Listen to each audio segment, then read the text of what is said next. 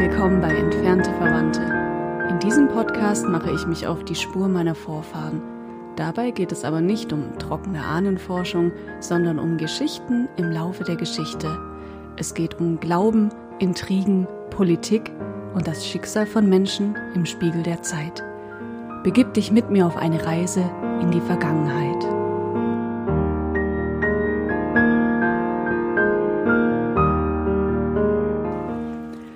Hallo liebe Hörer, herzlich willkommen zu einer neuen Folge Entfernte Verwandte. Wir sitzen hier nach einem wundervollen Osterwochenende. Ich hoffe, ihr hattet auch schöne Feiertage bei bestem Wetter. Heute regnet es leider. Ich hoffe, man hört es nicht in der Aufnahme. Und wenn doch, dann hört man es in der Aufnahme. Mein Name ist Rebecca und ich sitze hier mit meinem Mann und Sidekick Fabian. Guten Tag. Und heute reden wir mal wieder über die Vergangenheit. Denn darum geht es ja in diesem Podcast, dem Geschichtspodcast. Ich muss nun allerdings gleich zu Beginn einen kleinen Programmwechsel vermelden. Denn in der letzten Folge hatte ich angekündigt, dass wir uns anschauen, wie es mit den Welschen, also meinen Vorfahren und vielleicht auch deinen Vorfahren, lieber Hörer, im 18. Jahrhundert in Württemberg weitergehen sollte. Aber in der Vorbereitung dieser Folge ist mir dann aufgefallen, dass wir jetzt schon ganz oft so am Rande über den Herzog Eberhard Ludwig gesprochen haben. Du erinnerst dich, Fabi? Jawohl. Der, der dessen Namen letztes Mal nicht genannt werden konnte, Aha. wegen fehlender Erinnerung. Und ähm, in, in dem Zuge habe ich gedacht, der Mann spielt ja so eine zentrale Rolle in der Geschichte meiner Vorfahren, der Waldenser, dass es eigentlich nicht ganz fair wäre, seine Geschichte hier einfach zu unterschlagen.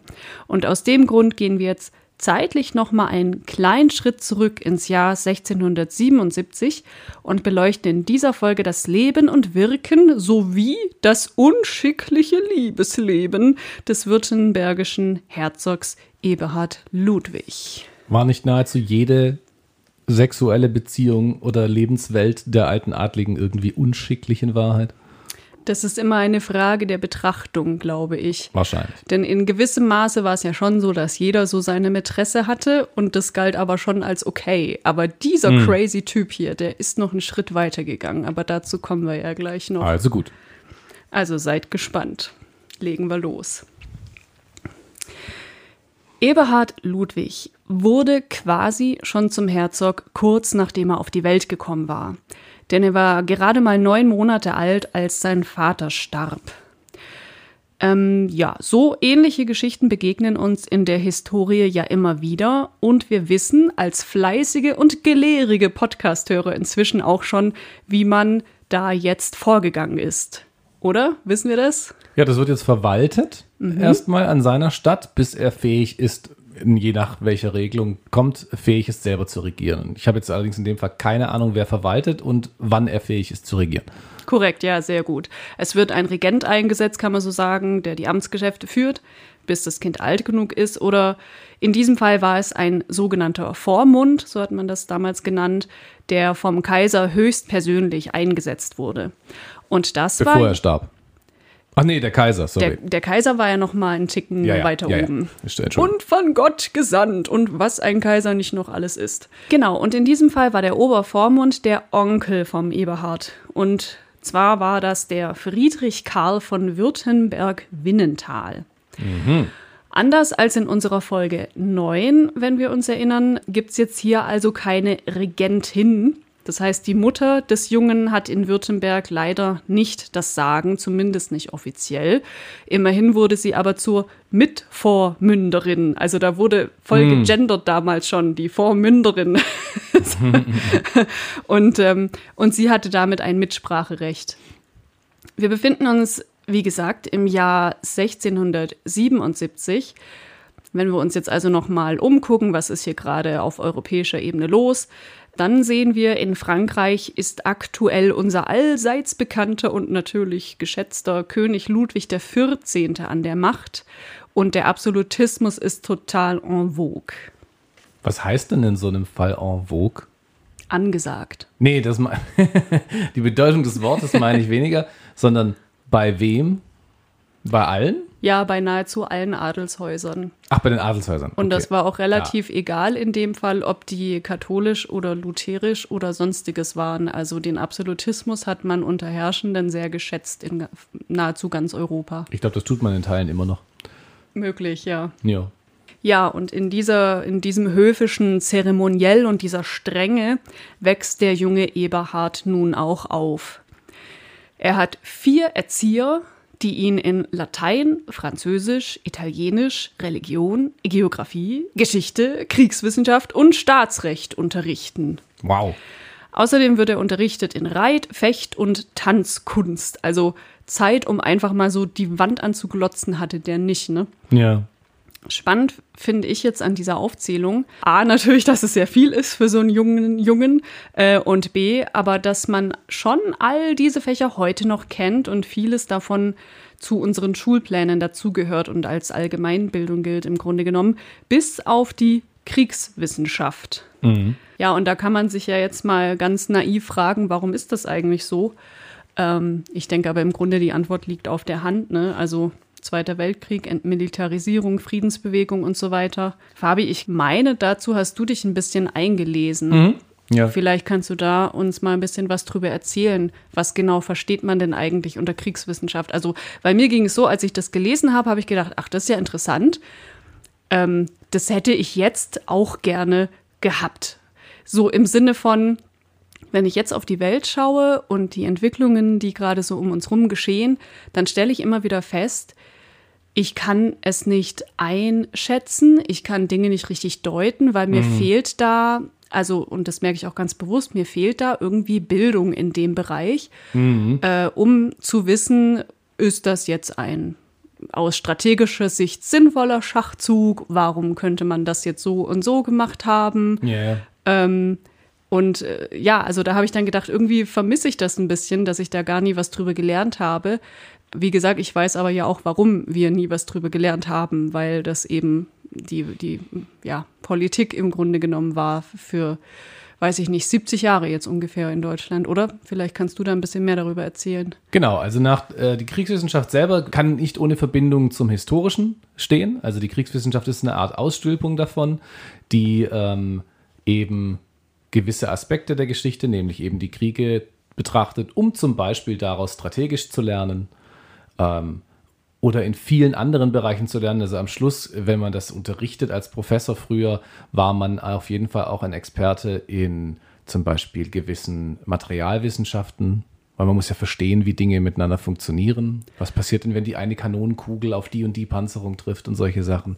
Mhm. Da ist Biologie ein bisschen mit dabei, Naturkunde, einfach als ein, ein Aggregat von verschiedenen ähm, Wissenschaften, die sich dort kumulieren, um eben eine Kriegsfrage zu betrachten. Mhm.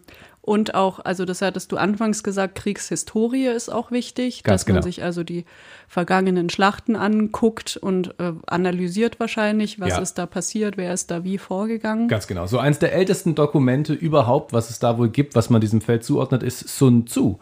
Mhm, der sagt mir was, ja. Genau, der sagt jedem was, weil der wird heutzutage zum Beispiel äh, immer noch abgedruckt, zum Beispiel mit Kommentaren von Psychologen, die das dann adaptieren für ein Verhandlungsgespräch mit einem theoretischen Arbeitgeber und solche Sachen.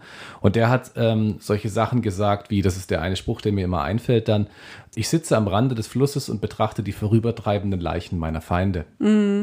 Und das ist jetzt erstmal, vielleicht sagt das nicht gleich jedem was bedeutungsmäßig, aber es könnte zum Beispiel bedeuten, habe Geduld. Übe dich in Geduld und deine Feinde werden sich gegenseitig schon zerfleischen. Du musst eigentlich manchmal gar nichts machen. Oder greife niemals etwas an, wenn dir der Sieg nicht sicher ist. Solche Sachen hat der Sun Tzu aufgeschrieben. Und nach dem Zweiten Weltkrieg ist jeder Lehrstuhl in Westdeutschland, was die Kriegswissenschaften anging, äh, gestoppt worden. Ja, das war ja Teil der Entnazifizierungsstrategie, die man da, also die Alliierten äh, durchgeführt haben. Ganz genau. Und es gab ein, zwei ähm, professorale Stellen, die wurden ein bisschen umbenannt in Kriegshistorik. Es war aber im Grunde genommen dieselbe Lehrkraft. Und dadurch ist noch ein bisschen was vorhanden geblieben. Aber ich glaube, dass es auch in, in der Bevölkerung zum Großteil durchaus auch in Ordnung war, dass da jetzt erstmal nicht mehr drüber gesprochen wird. So würde ich das interpretieren. Mhm. Und, äh, Und, wie war das in der DDR? Ja, genau, in der DDR hat man das noch weitergemacht. Da gab es diese Art des Verbotes oder des Dekrets nicht. Mhm. Das heißt, die Ostdeutschen haben äh, an ihren Unis immer noch diese Fächer auch belegen können. Interessant. Das, äh, hat sich das jetzt bis heute weitergezogen? Weißt du da was drüber? Ähm, wir haben immer noch, glaube ich, nur so grob zehn oder zwölf Lehrstühle, die sich mit diesem Thema befassen. Aber nicht unbedingt Kriegswissenschaft in dem Sinne, sondern das sind mehr so Teilfelder, mhm. oft historische Varianten. Ähm, und es wird auch inzwischen wieder sehr moniert, auch von der Politik, weil äh, ich hoffe, ich kann das jetzt so neutral, wie es mir möglich ist, ausdrücken, weil momentan viele merken, dass es nicht unbedingt die beste Idee ist, gar keine Ahnung davon zu haben.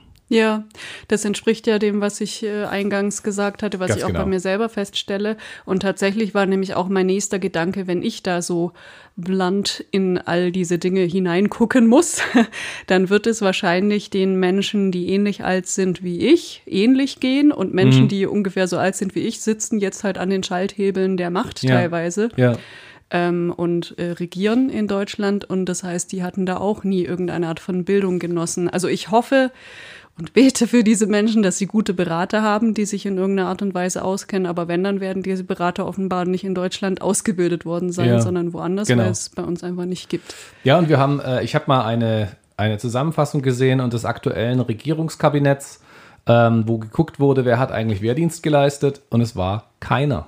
Kein einziger. Null. Inklusive der Verteidigungsministerin. Gut, das wundert mich nicht. Nein. Anderes Thema. naja, früher war alles besser. Ähm, nee, aber früher war viel, vieles anders. Oh, aber was, ich, was mir noch einfällt, was ich noch sagen wollte. Ja. Ähm, wir hatten doch mal eine Folge, das war auch schon vor dem Ukraine-Konflikt, äh, wo die Waldenser in diesen Berg getrieben wurden, in diese Höhle und dann ausgeräuchert wurden und sich davor verteidigt haben zum Teil und damit die Älteren fliehen konnten und solche Sachen. Und ich habe ähm, da ganz oft gedacht, es, es nützt nichts, selber friedlich zu sein, wenn dein Gegenüber es partout nicht sein möchte. Es, es, ja. es gibt immer einen Punkt, an dem du am besten wissen solltest, wie du dich verteidigen kannst. Und verteidigen heißt in Wahrheit angreifen.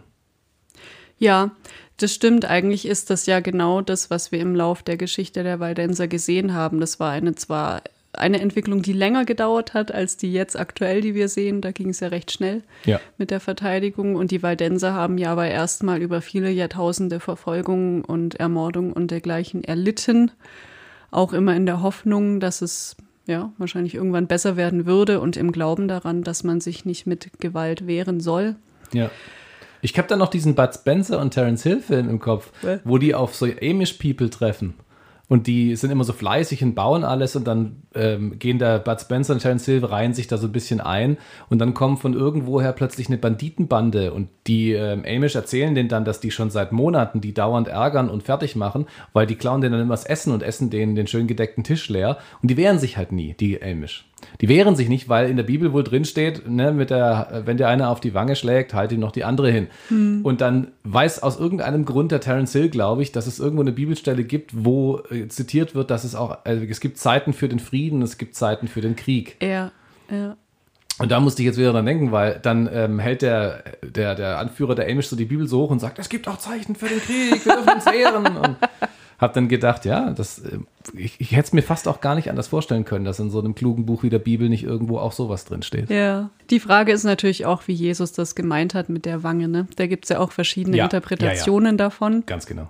Ich weiß nicht, ob du die eine kennst, die, die war, glaube ich, so, wenn dir einer mit der flachen Hand, also mit der Innenseite der Hand ins Gesicht schlägt, dann bedeutet das, du bist ihm unterlegen. Und wenn er dann aber quasi ähm, also im Schwung wieder zurückgeht ah, und dir also mit, mit der Rückhand auf die andere Seite der Wange schlägt, dann hat es die Bedeutung, du bist ihm gleichgestellt.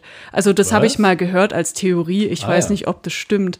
Aber das würde ja bedeuten, dass der Spruch eigentlich meint, hahaha, sei schlau und bediene dich hier eines ähm, ja, gesellschaftlichen äh, Konstruktes, um, ja, um damit den anderen eigentlich bloßzustellen. Genau, mir hat ja mein guter Freund der Stefan mal gesagt, äh, er ist ja als evangelischer Pastor ausgebildet, hat gesagt, dass auch mit dem Auge um Auge, Zahn um Zahn wird oft nicht korrekt benutzt, weil das heißt eigentlich, Auge für Auge, Zahn für Zahn. Das, da geht es um eine Wiedergutmachung.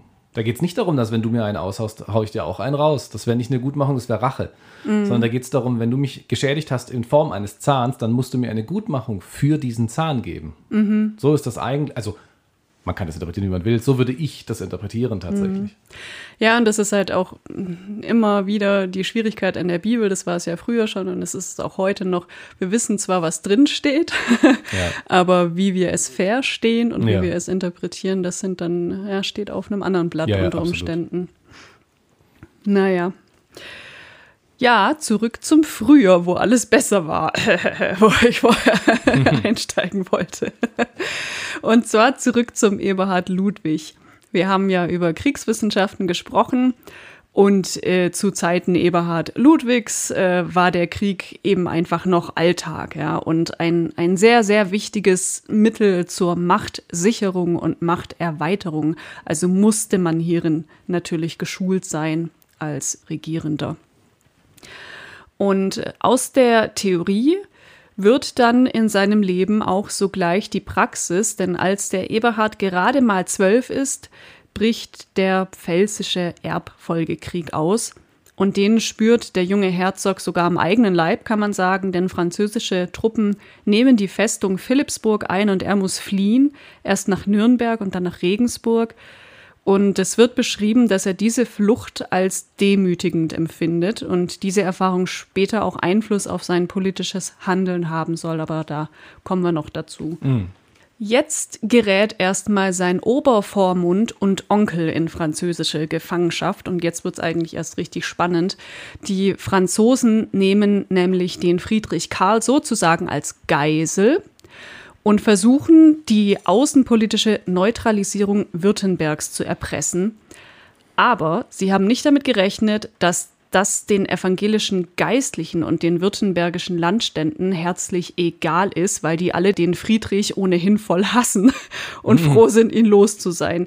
Äh, kurz vielleicht äh, Landstände, was ist das? Also das Land wurde nicht nur vom Herzog regiert oder, oder verwaltet, sondern es gab auch eine politische Vertretung der Stände gegenüber dem jeweiligen Landesherrn. Die Stände, die kennen wir noch, Adel, Klerus und Bürgertum. Ja. Und die hatten sozusagen Gesandte, die die dann wiederum vertreten haben. Und es war ja ein fast schon demokratisches System, kann man sagen, ein Rätesystem, weil die Landstände eben schon relativ viel Mitspracherecht hatten in allem. Und die konnten sich natürlich auch querstellen, wenn man irgendwas mm. von denen wollte und die gesagt haben, ja, nee, passt uns aber nicht, dann wurde das eben nicht durchgeführt. Also ja. musste man schon gucken, dass man sich mit denen gut stellt. Und der Friedrich, der hat das offenbar nicht gut gemacht. Die mochten den alle nicht. Und jetzt war der also in französischer Gefangenschaft und die haben sich gedacht, juhu! also statt den Franzosen entgegenzukommen, setzen die sich jetzt mit Eberhards Mutter zusammen und ersuchen sie beim Kaiser zu erwirken, dass Eberhard für mündig erklärt wird. Obwohl der erst knapp 16 ist und noch keine 18, also zu seiner Zeit musste man 18 sein, um regieren zu können.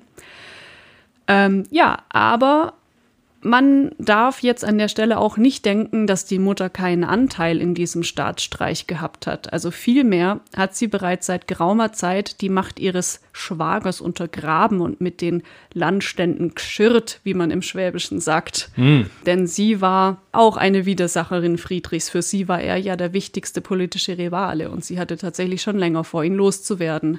Also lief das ihr auch ganz gut rein. Was lernen wir daraus? Man darf niemals die Frauen aus dem Spiel lassen. Die fallen dir sonst nonchalant in den Rücken. Mein Gott. Ja.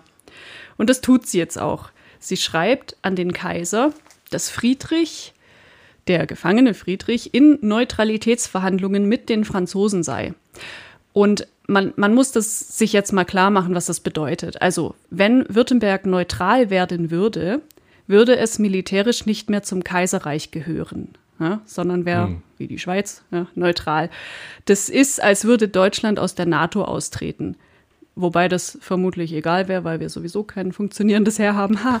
Aber ähm, Spaß beiseite. Ähm, 1692 haben wir eine andere Situation. Da ist ein großes und wichtiges Heer in Württemberg und dieses würde für den Kaiser einfach ausfallen, sodass die Franzosen über Württemberg hinweg ungehindert nach Bayern und Österreich vorrücken könnten. Und natürlich interessiert den Kaiser das Leben von Friedrich Karl nicht die Bohne angesichts dessen. Und natürlich lässt er ihn fallen und erklärt stattdessen Eberhard Ludwig für mündig, mm. damit das eben nicht geschieht und er hier in Württemberg sein Heer halten kann. Und somit übernimmt unser Eberhard offiziell die Regierungsgeschäfte als Herzog in Württemberg.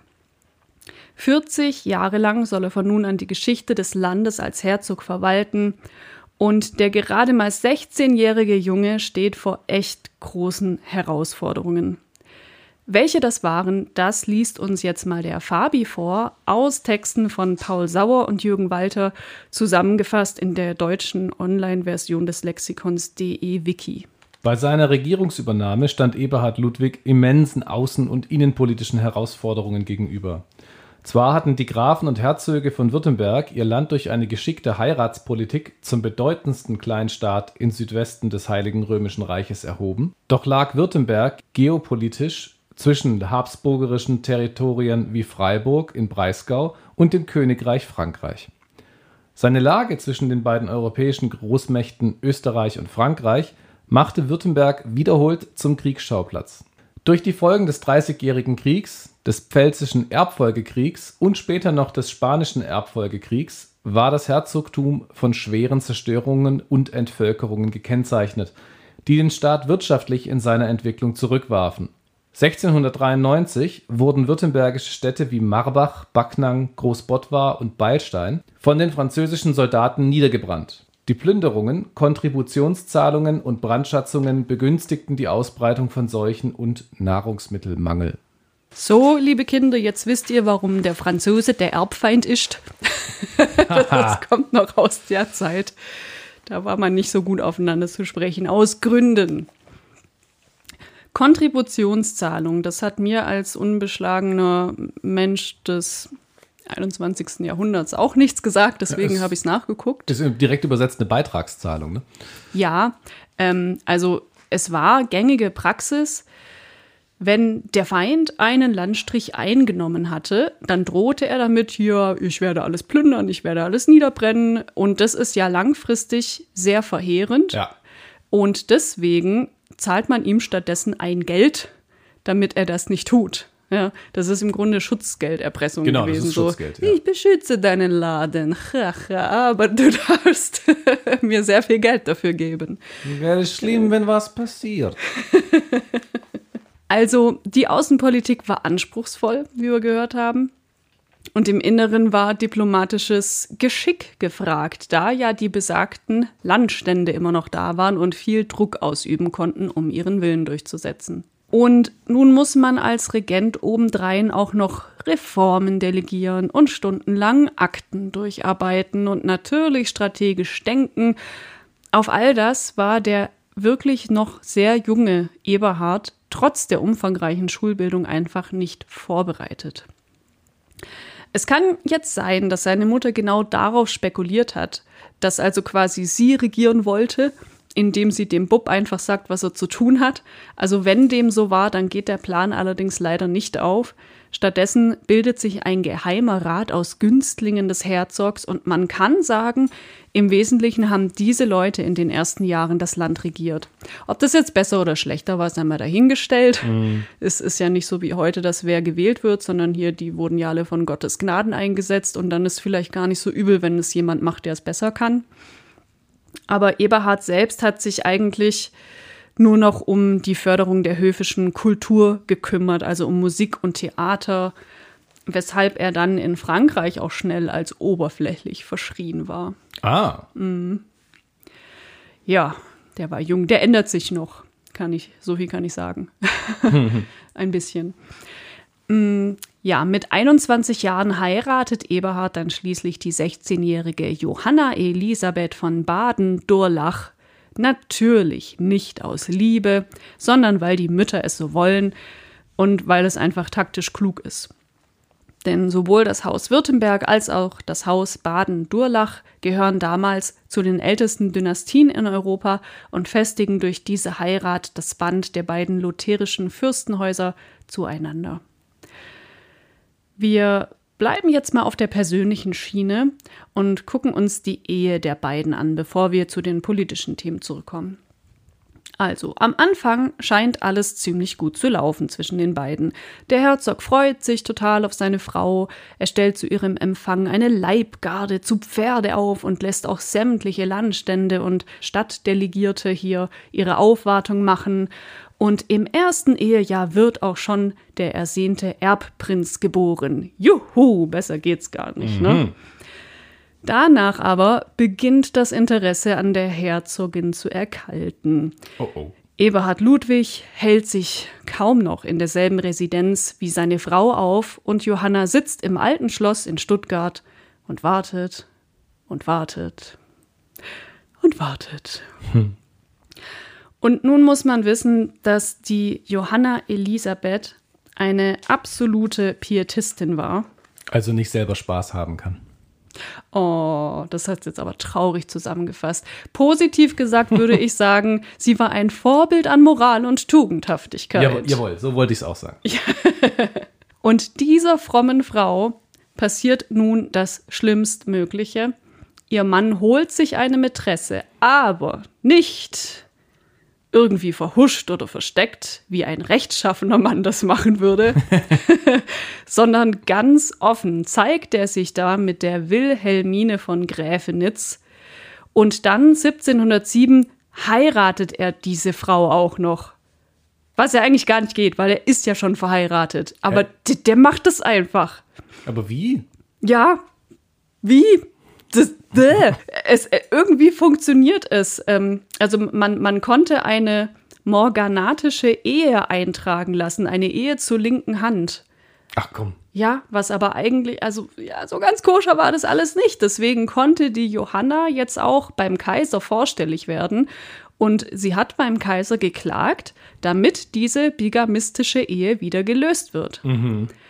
Und daraufhin wird Wilhelmine, die Mätresse, ins Exil in die Schweiz geschickt. Die Arme. Jetzt hat die Frau gedacht, super toll, jetzt ist die erstmal weg. Und was macht der Eberhard? Der folgt ihr einfach in die Schweiz. Nein.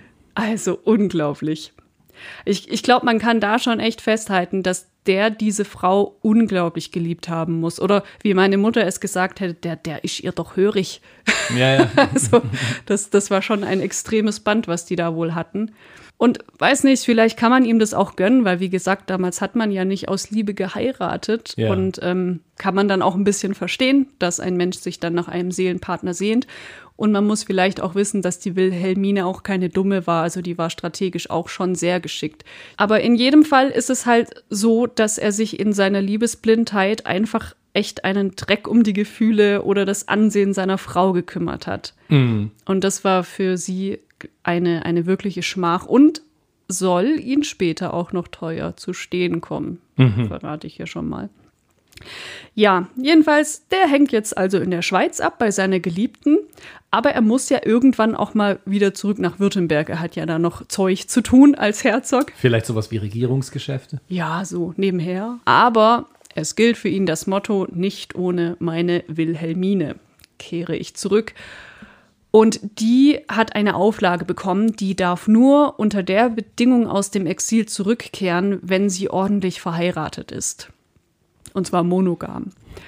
Ja, was macht man also? Eigentlich ist das gar nicht so schwer. Man organisiert eine Scheinehe mit dem Landhofmeister Graf von Würben und hält sich von da an meist gemeinsam in Ludwigsburg auf, während Johanna immer noch im alten Schloss sitzt und wartet und, und sich auch weigert, die Scheidung einzureichen.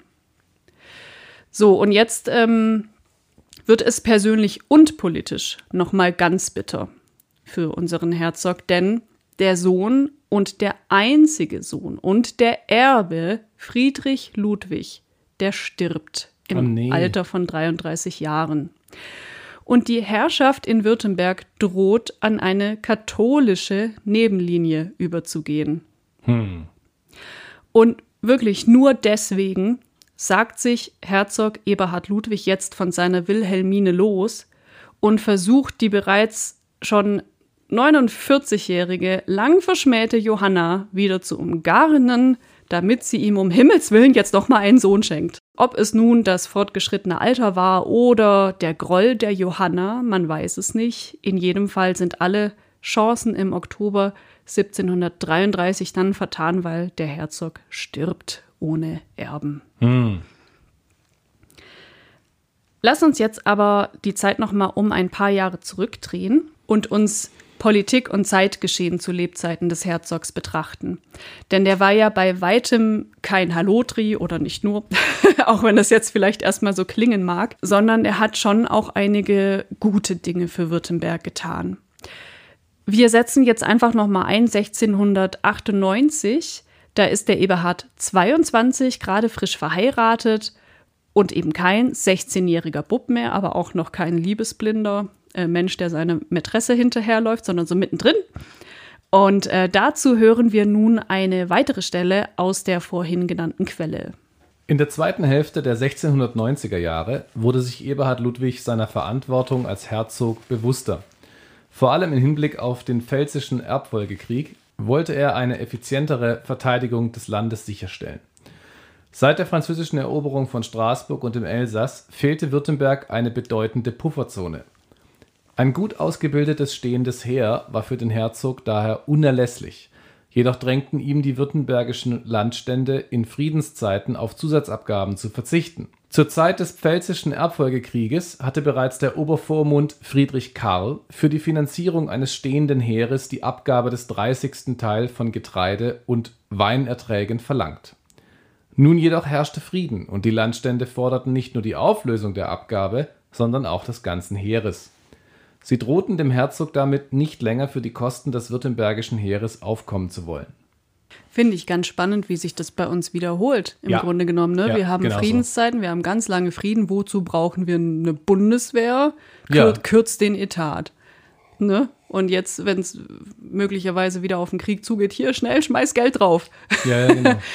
So, äh, in, in dem Zusammenhang kann man mal kurz äh, erläutern, vielleicht, was ist denn eigentlich ein stehendes Heer? Warum war das so wichtig also ein Herzog? Genau, ein stehendes Heer ist im Gegensatz zu ähm, nach Bedarf aufgestellten Truppen eben ein Heer, das nicht aufgelöst wird, sondern da sind Berufssoldaten drin.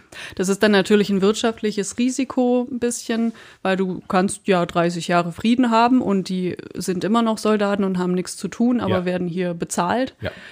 Äh, aber vor dem Hintergrund, dass man damals nie 30 Jahre Frieden hatte, sondern dass Krieg eigentlich der Dauerzustand war, Richtig, ja. war das natürlich durchaus eine strategisch gute Entscheidung oder beziehungsweise entschieden ist es ja noch nicht, weil die Landstände haben ja was dagegen, aber der ähm, unser Herzog hat sich da echt verkämpft für diese. Ja, und ich meine, es ist ja äh, heute auch noch, aber früher wahrscheinlich noch extremer, äh, was die Mittel angeht, ja auch keine billige Angelegenheit, ein stehendes Heer da zu haben. Der Vorteil ist auf der Hand, du hast Berufssoldaten, die sind sehr gut ausgebildet in ihrem Handwerk und das beim Bedarfsheer holst du halt jeden wehrfähigen erwachsenen Mann und gibst dem mehr oder minder, ich sag, ich pointiere es, aber du wirfst ihm eine Waffe in die Hand und sagst, los, lauf mal nach vorne. Im schlimmsten Fall, ne? Das hat ja Hitler am Schluss zum Beispiel auch gemacht in den letzten Zügen. Da wurde jedem 16-jährigen Bub noch was in die Hand gedrückt und dann auf geht's. Ja, ganz furchtbar. Und das ist ja dann das berühmte Kanonenfutter. Also nichts anderes. Deswegen ein stehendes Heer hat Vorteile, hat Nachteile. Es gibt übrigens ein ganz tolles Beispiel, das ich nie vergessen werde, weil es in diesem Buch von Markus Seitz drin war. Das geht über China.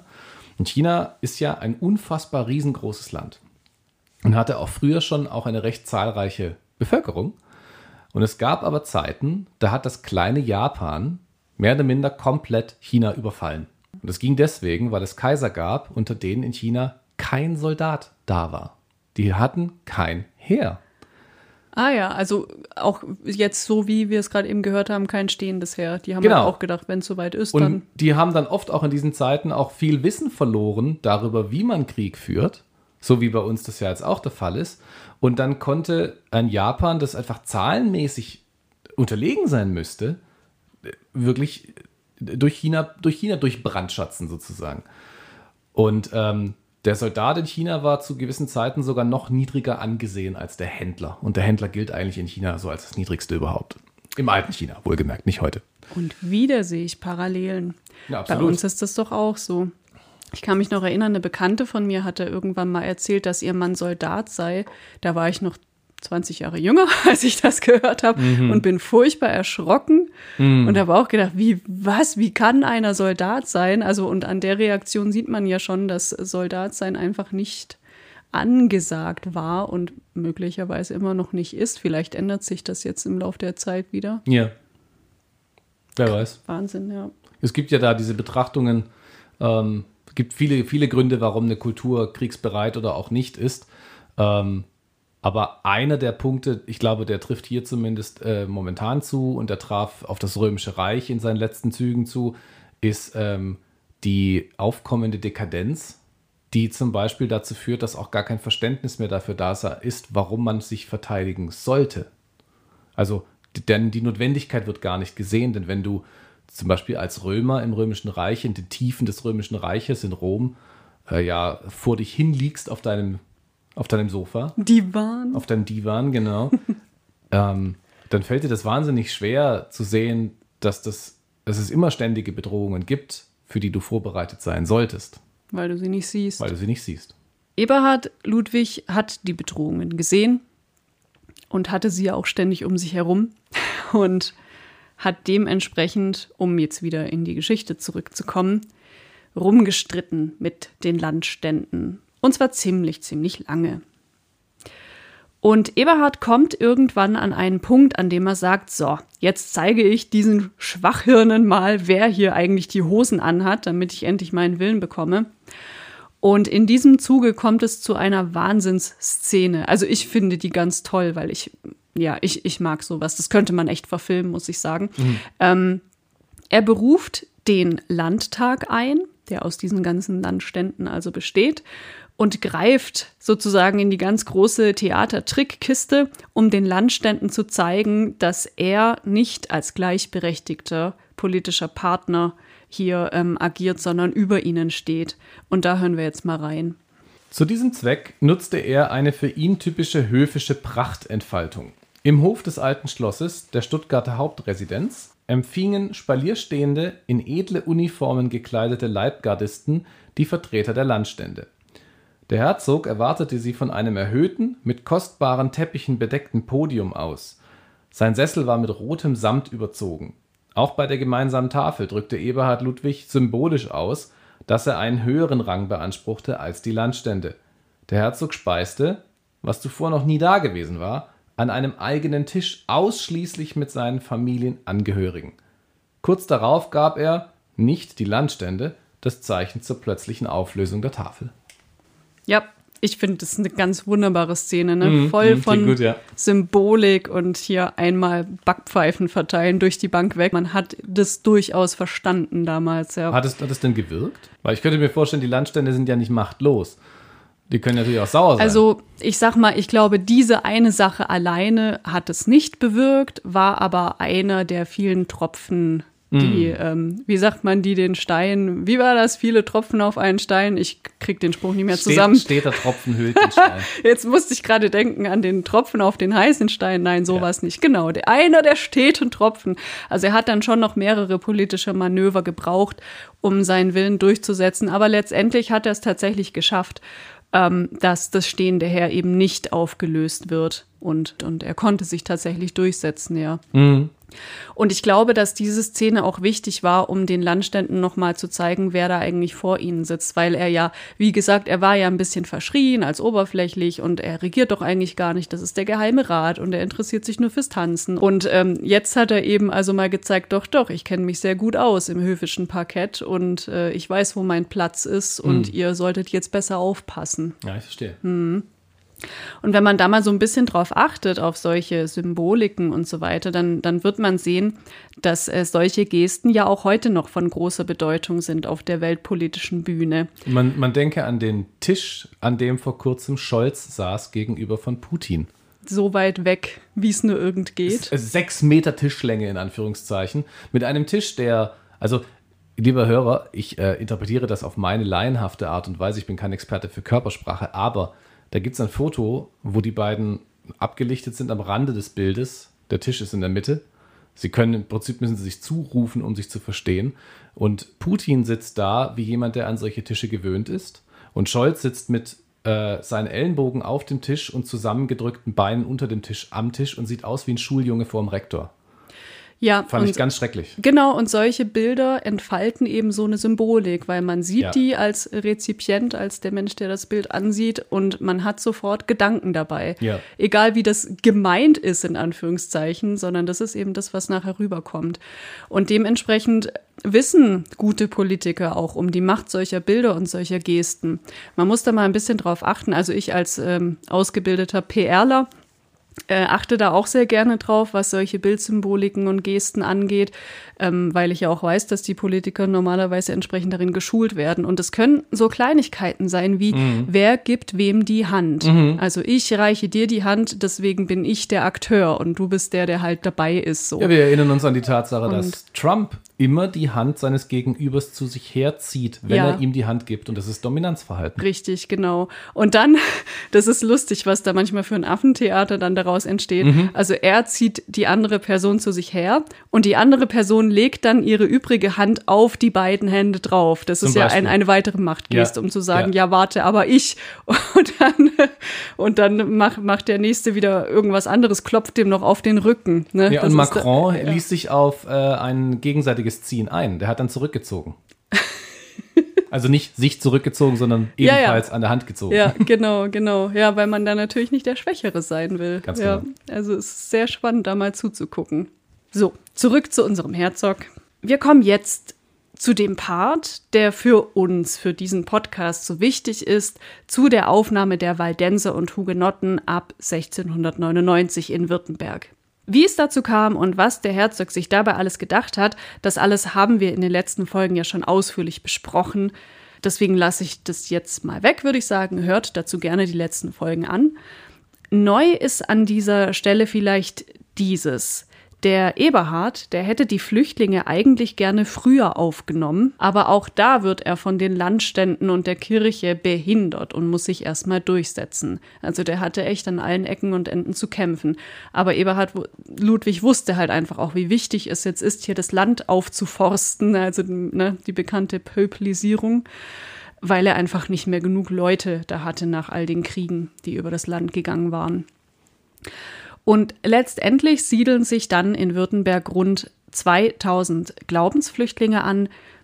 Die Ansiedlung dieser Leute, so viel sei hier schon mal verraten, war langfristig übrigens eine der besten Entscheidungen des Herzogs. Und das sage ich nicht nur, weil das meine Vorfahren waren und ich Ja. ein bisschen stolz auf sie bin, sondern weil es tatsächlich strategisch einfach schlau war. Ja. Ähm, nun aber noch eine letzte Sache, die ich bemerkenswert finde.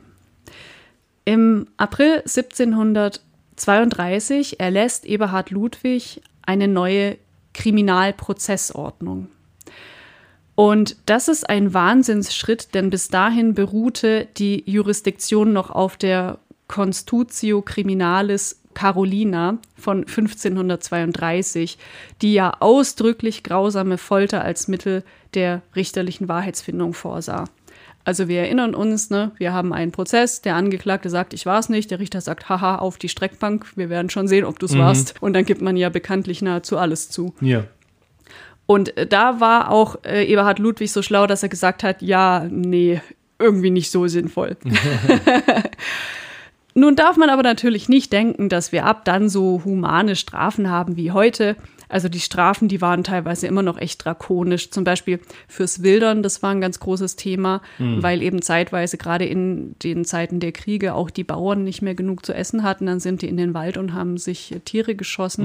Und das hat man natürlich nicht gerne gesehen am Hof, weil dafür waren die Jäger zuständig und äh, die Bauern haben dann eben auch das Revier leer gejagt und dergleichen. Deswegen wollte man das unterbinden.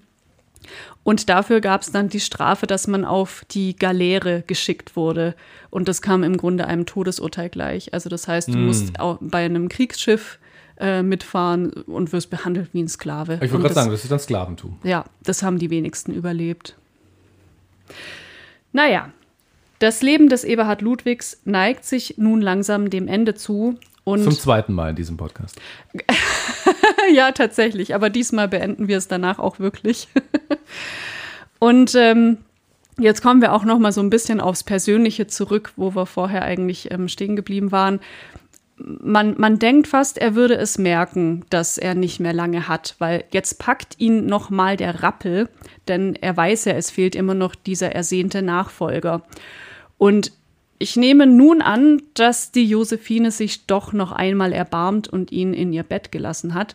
Denn äh, 1732 verbreitet er das Gerücht, seine Frau sei schwanger. Wie Aber alt ist sie zu dem Zeitpunkt? Sie ist, müsste jetzt schon 50 sein, also 49 äh, mindestens. Das heißt, die hat mit hoher Wahrscheinlichkeit auch ihre Menopause schon gehabt. Ja. Ja. Ja, also vor allem in der damaligen Zeit, ja. ne, da ist man ja generell auch nicht so alt geworden.